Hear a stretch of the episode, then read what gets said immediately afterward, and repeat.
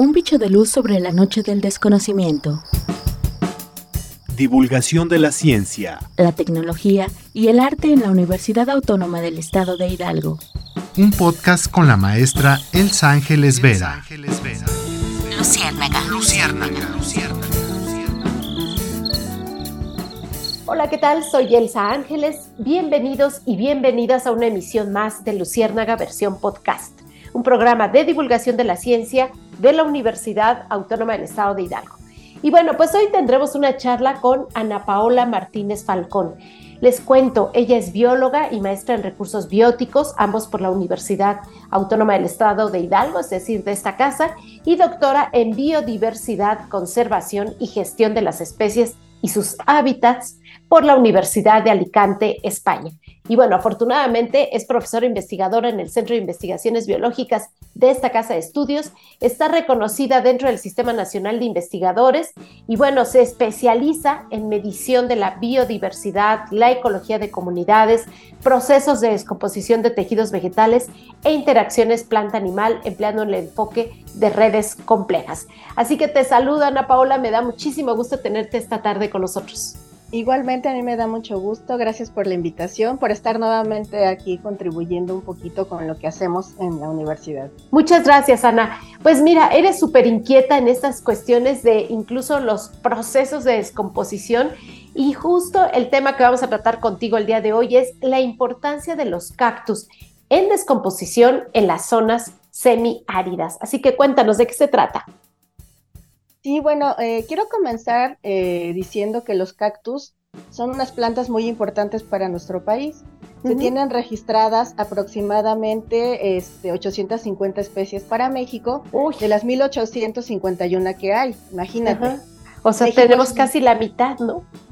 Sí, de hecho tenemos este, registradas aproximadamente 84 especies endémicas y de estas, desgraciadamente, 31% en peligro de extinción. Entonces, bueno, yo quería Pienso, perdón, con esto.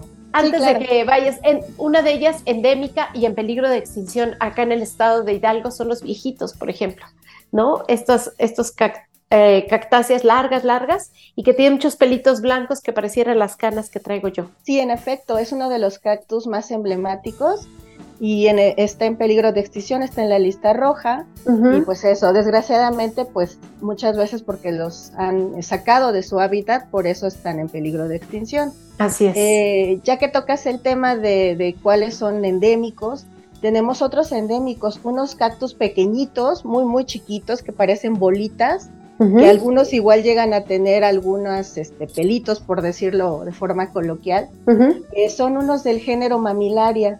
Tenemos, por ejemplo, Mamilaria hulboni, que es endémica de Hidalgo. Wow. Entonces está críticamente amenazada, según la IUCN, y diferentes listas rojas, ¿no? Sobre especies. Así es que, bueno, este, yo quería resaltar primero como México muy importante para la biodiversidad de cactus. Tenemos muchas especies, muchas de ellas endémicas, muchas en peligro.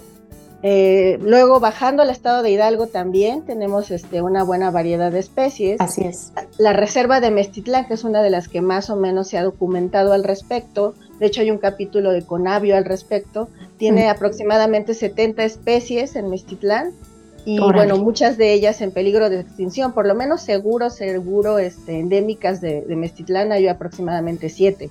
Wow pues sí es un, grupo muy importante de plantas en nuestro estado, bueno, desde México y en nuestro estado. Así es.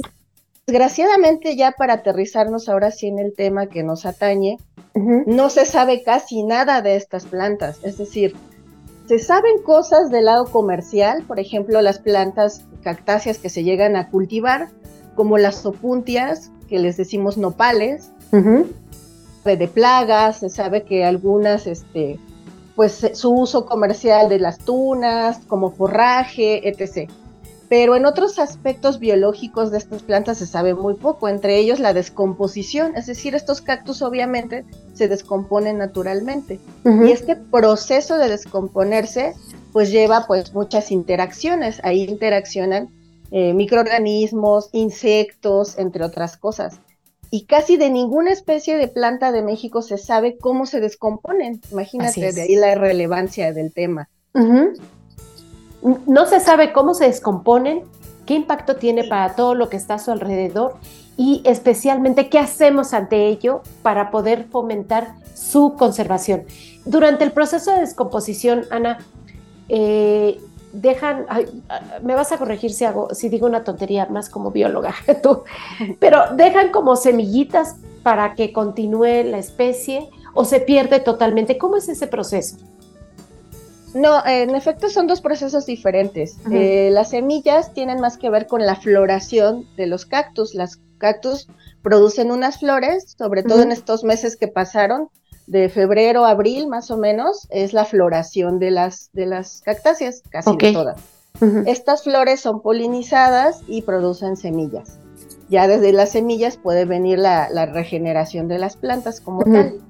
Ahora, ¿en qué se diferencia? Eh, bueno, eso fue un proceso que fue producir flores y semillas. Eh, la descomposición de las cactáceas es cuando una cactácea este, o una ramita, ya ven que hay cactáceas columnares, este, se cae por motivos de los que sean, por este, porque luego pesan mucho, almacenan mucha agua estas cactáceas. Ese es un motivo, se cae una ramita y esa se tiene que descomponer. Ok. Entonces, esta ramita se descompone y también eh, pasan cosas muy interesantes. En ella viven insectos, viven microorganismos que descomponen ahí que usan este cactus podridito como, este, como hábitat, viven ahí, ponen larvas, se forma como, imagínate, un microcosmos para que me okay. Y de ahí lo que resta de ese cactus, eh, algunos de los estudios que hemos hecho con mis colaboradores, hemos podido probar que se recupera nitrógeno y carbono. Y eso ayuda a la fertilidad de los suelos. Entonces, al parecer, esta descomposición es crítica para que se regeneren y mantengan fértiles los suelos en zonas semiáridas donde no hay bosques del tipo, digamos, común que serían los árboles. Ah, Ahí a lo mejor lo tenemos más claro, porque en los árboles se cae la hojarasca. La hojarasca forma un mantillo en el suelo, este se descompone y regenera el suelo. Eso tal vez lo tenemos más claro. Bueno, el papel de los cactus, sobre todo los que son muy grandes, como los que tenemos en Mestitlán, espero que mi, el público conozca el lugar, es muy bonito. Ahorita les vamos a platicar de ese lugar. Claro, estos cactus columnares grandes, al, caerse estos bracitos, eh, forma cada bracito un microcosmos de insectos, de microorganismos, de hongos inclusive, que mm. degradan todo este cactus podrido, la madera, entre otras cosas, y, este, y se forma este microcosmos que al ya degradarse todo, quedar todo degradado, eh, ahí queda nitrógeno y compuestos súper importantes para la fertilidad de los suelos en zonas semiáridas. Entonces, es de ahí de su importancia y su relevancia en general. Este Ahora, la enseñanza es, eh, por ejemplo, algo que es muy común son, bueno, todo es común, pero luego no le prestamos atención, los magueyes, por ejemplo comienzan a hacerse todos viejitos, viejitos, y luego su, em, la parte central comienza a crecer, a crecer, de hecho de ahí salen los gualumbos, ¿no? Una, una flor que se come mucho y que por cierto un colega tuyo dice que no los comamos porque sirven para, para algún tipo de murciélago. Eh, la gente los corta y los tira, los lleva a otro lugar. Lo que debería de suceder es que se dejen ahí donde se, donde se cortan, donde se está descomponiendo y dejarlos ahí en ese suelo, es una manera de regenerar ese mismo suelo? ¿O qué es lo que debería de hacerse con esos desechos? Sí, los desechos en general de todas las plantas, es, bueno puntualizarlo desde ahora. Eh, así como en los bosques de, del chico, de las que estamos más acostumbrados, que vemos que se cae la hojarasca, nosotros tendemos a pensar que eso es basura, que eso se ve feo. No, o sea, eso es lo que ayuda a regenerar ese bosque. O sea, se cae esas hojas, esos tronquitos, esas ramitas, están en el suelo y con eso se regenera el bosque como tal. Es decir, ¿a qué me refiero con regenerarse? Se nutre, se nutre de lo que necesita para mantener el suelo fértil. Si nosotros lo quitamos porque los vemos feo, alteramos ese proceso. Entonces, La recomendación es que eh, no sé por qué los humanos lo vemos feo, pero lo, barremos y lo quitamos este, a fuerza, como nos molesta. Sobre todo quienes tienen sus jardines así con césped, ¿no? Muy estilo hollywoodense, tienden a andar recogiendo todas esas hojas siempre, ¿no? Sí, claro, de hecho, este, pues es típico de que en todos los jardines quitamos toda la hojarasca, todo eso que según nosotros se ve feo, pero a ver, acuérdense que mucha gente al contrario compra tierra para plantas, porque se sabe, se sabe, o sea, lo sabemos en realidad, es, así intuitivo, que esa hojarasca ayuda a que nuestras plantas tengan minerales, tengan cosas importantes. Una buena lección. Sí, esto es muy buena pregunta, o sea, qué bueno que lo mencionas, porque no solamente para las cactáceas, sino para todas las plantas, se debe de dejar esa hojarasca, esos desechos que parece que se ven feitos, ¿no? Es de ahí la fuente de nutrición del suelo. Entonces, muy bien. Esa es la, gran importancia. Y ahora, eh, creo que me ibas a preguntar algo de Mestitlán. Sí, las, eh, bueno, antes de eso, entonces sucede lo mismo con las cactáceas el, el maguey que ya se envejeció, que ya está todo blanquito, todo viejito, arrugado, ¿qué debemos de hacer con él? Porque ah. también hay una tendencia a limpiar terrenos, ¿no? Cortarlo, irlo a tirar a otro lado. Entonces, ¿qué debería de pasar con esos desechos de las, de las cactáceas? Bueno, en realidad los agaves son otro grupo, son agaváceas, pero bueno, sí son suculentas, que es de donde pertenecen las cactáceas y los agaváceas, entre otros grupos. Pero sí, en efecto, eh, lo que pasa es que luego cuando los muchos agaves ya se cultivan, entonces ahí entra hay otra situación donde muchas veces ya están acostumbrados al manejo humano. Entonces en ese sentido hay que hacer un manejo integral y ver lo que ya está acostumbrado. Si ya son, ya si son mm, agaves cultivados, pues requieren un manejo más integrado con, con lo que ya estén, digamos, como acostumbrados. ¿no? Pero, pero sí. Eh, los que están de, manera natural en, el, en los terrenos, ¿cómo debe de hacerse? Dejarlos ahí, este, que pasen sus procesos ellos solitos. Muchos de los magueyes silvestres, este, que no se usen para mezcales o, o pulques, pues la verdad la gente los deja hacer, o sea, los deja ahí, dejan que pasen su, su, floración, lo que sea.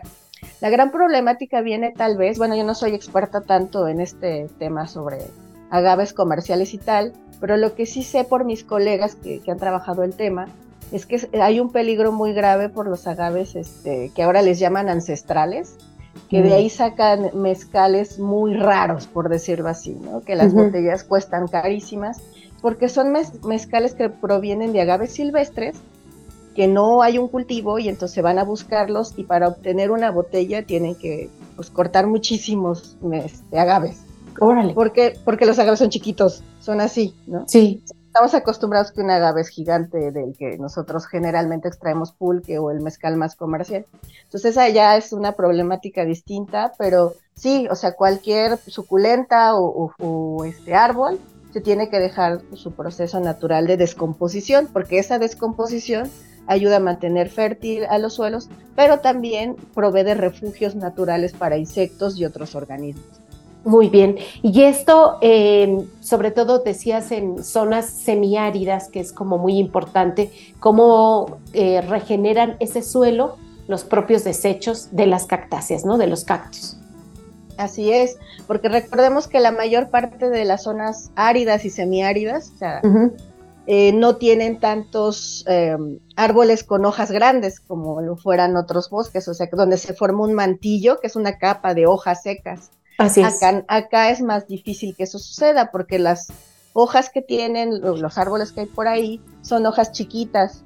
Entonces no se forma, o rara vez pasa que se forma este mantillo, y en lo que en realidad tenemos es este, pues desechos de cactáceas, ¿no? que son estas que dominan.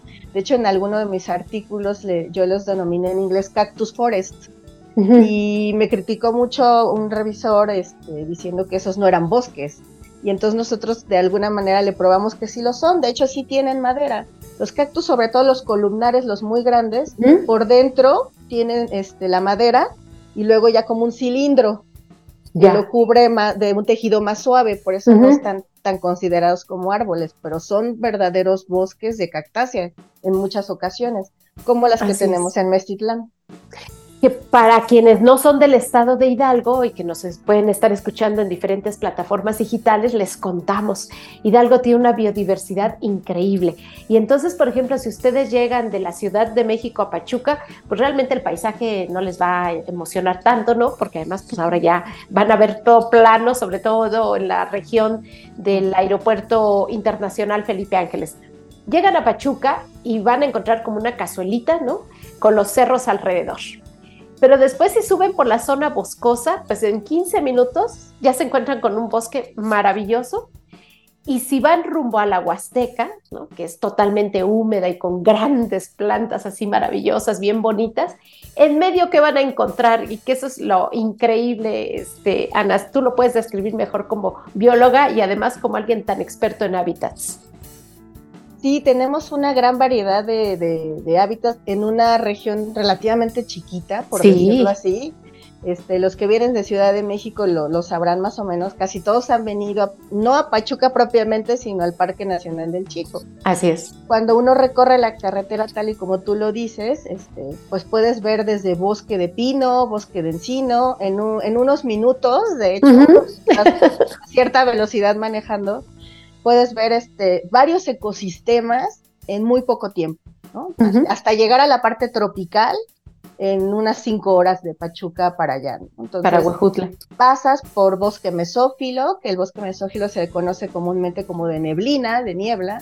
Entonces, bueno, es, una cosa maravillosa. Y centrándonos en Mestitlán, eh, es una reserva de la biosfera creada en el 2000 justo por su gran relevancia en cactáceas. Tiene varias endémicas, como ya mencioné anteriormente, y el paisaje principal está cubierto por un cactus columnar muy grande.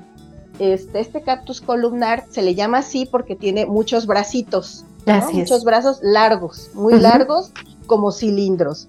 Entonces, este, este cactus domina el paisaje cuando tú vas llegando a la reserva y buena parte de la reserva domina este, esta cactácea, que es una de las que más he estudiado de cómo se descompone, qué insectos están ahí, este, qué procesos ocurre, cuánto se recupera de nitrógeno, y hemos visto que se recupera nitrógeno y sobre todo en presencia de bichos, o sea, si hay insectos, se recupera más nitrógeno que si no los hay, lo hemos hecho experimentalmente.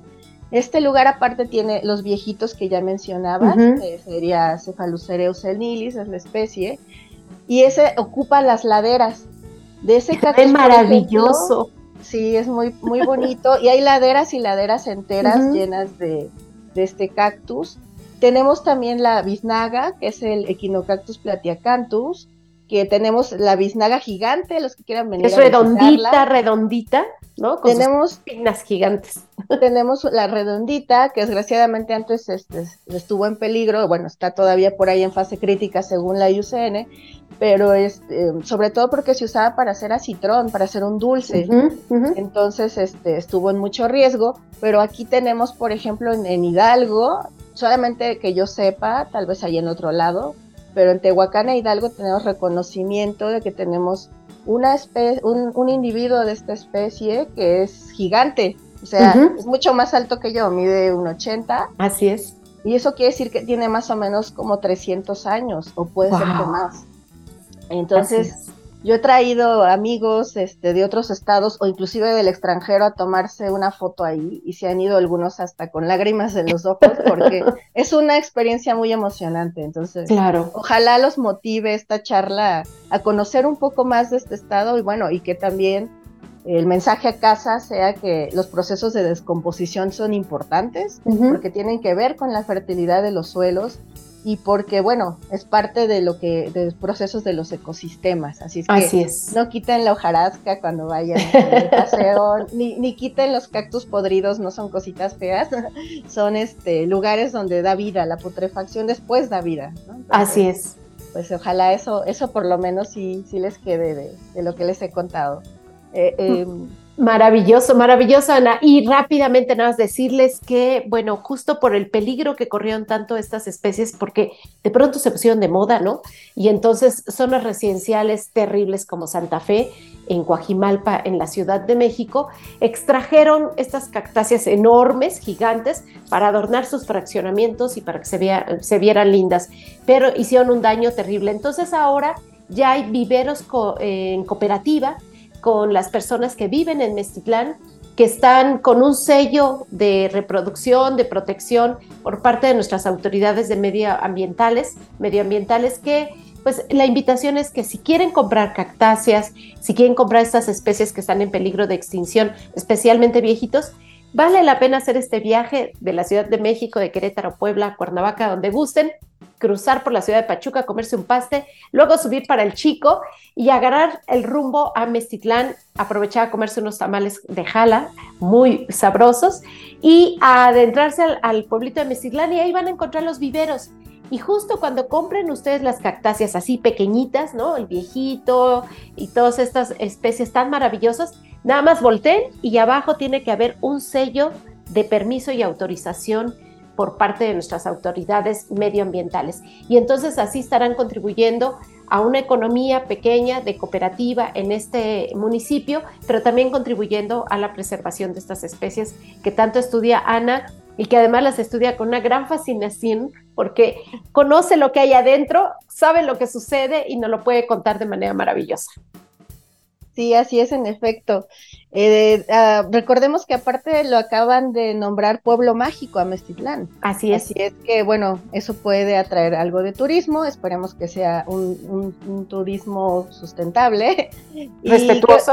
respetuoso con el ambiente, pero además de tener esta parte cultural, que, que bueno que tú mencionas, eh, tiene muchas tradiciones muy bonitas que ojalá las pueda conocer la gente. Eh, rara vez la gente se quiere meter a veces a ver cactáceas, como que uno cuando piensa en ir al campo piensa ir en un bosque, un bonito bosque a acampar. No, las zonas áridas cubren el 60% del territorio mexicano. Deberíamos de sentir un amor por ellas y no sé por qué les tenemos a veces hasta aversión, no, nos gustan, se nos hacen feas. Y no, yo, yo los invito a que conozcan estas zonas semiáridas. Ahí, eh, empezando la reserva, hay lugares de ecoturismo donde ofrecen visitas guiadas, donde pueden ustedes este, eh, obtener diferentes visitas. Se hacen visitas a colegios incluso. Tienen un herpetario muy famoso por ahí, eh, con muchas especies de serpientes muy interesantes.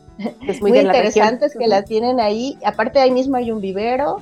Eh, también este, pueden visitar, hay zonas este, arqueológicas inclusive, o sea, tiene esta parte tanto cultural como de, vegetación que, los invito a que, la conozcan porque es muy bonita. Así es. Y bueno, pues este, pues en efecto, de histórico, claro, de parte histórica está un convento, no es un ex convento, es un convento franciscano, todavía quedan por ahí algunos monjes, es muy interesante porque es un convento y está la primera edificación administrativa de la época de la colonia. Todo eso maravilloso lo van a encontrar, pero de verdad apreciar nuestras cactáceas, eh, el, el puro paisaje durante la carretera vale muchísimo la pena lo que acaba de decir Ana, estas cactáceas gigantes que son de, de, un de una mirada, bueno, de verdad te embellece la vista y además sobre todo aprender sobre cómo están, qué peligros corren y cómo debemos de tratarlas y cultivarlas y sí, llevarlas a nuestros jardines, pero pensar que pueden crecer mucho, mucho, mucho y que tenemos que conservarlas, ¿no? Sí, así es. Y comprar con responsabilidad. Claro.